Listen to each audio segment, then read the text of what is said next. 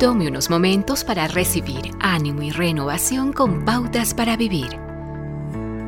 Saber cuándo ofrecer un consejo y cuándo escuchar sin hacer comentarios es un don que solo los más sabios lo poseen. Dios nos dio el don de escuchar, así como el don de hablar.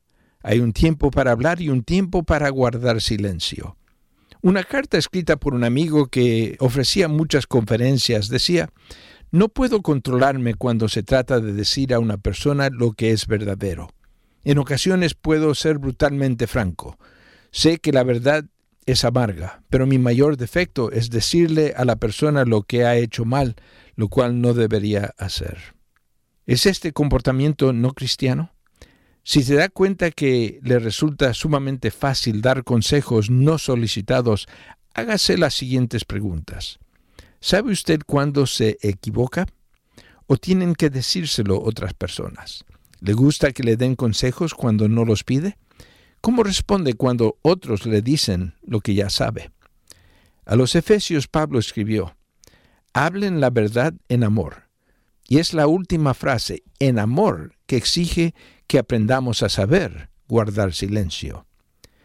Todo lo que dice puede ser verdad, pero cuando no lo habla con amor, lastima los sentimientos del otro.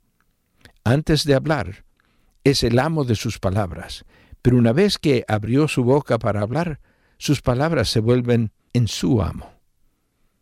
Jesús dijo, las palabras que digas te absolverán o te condenarán.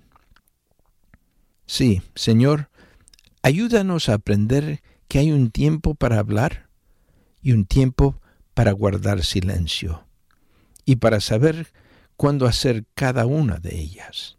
Necesitamos la ayuda de Dios para reconocer cuándo es el momento de hablar y cuándo el momento requiere silencio. Acaba de escuchar a Eduardo Palacio con Pautas para Vivir, un ministerio de Guidelines International. Permita que esta estación de radio sepa cómo el programa le ha ayudado. Acompáñenos en la próxima emisión de Pautas para Vivir. Gracias por su sintonía.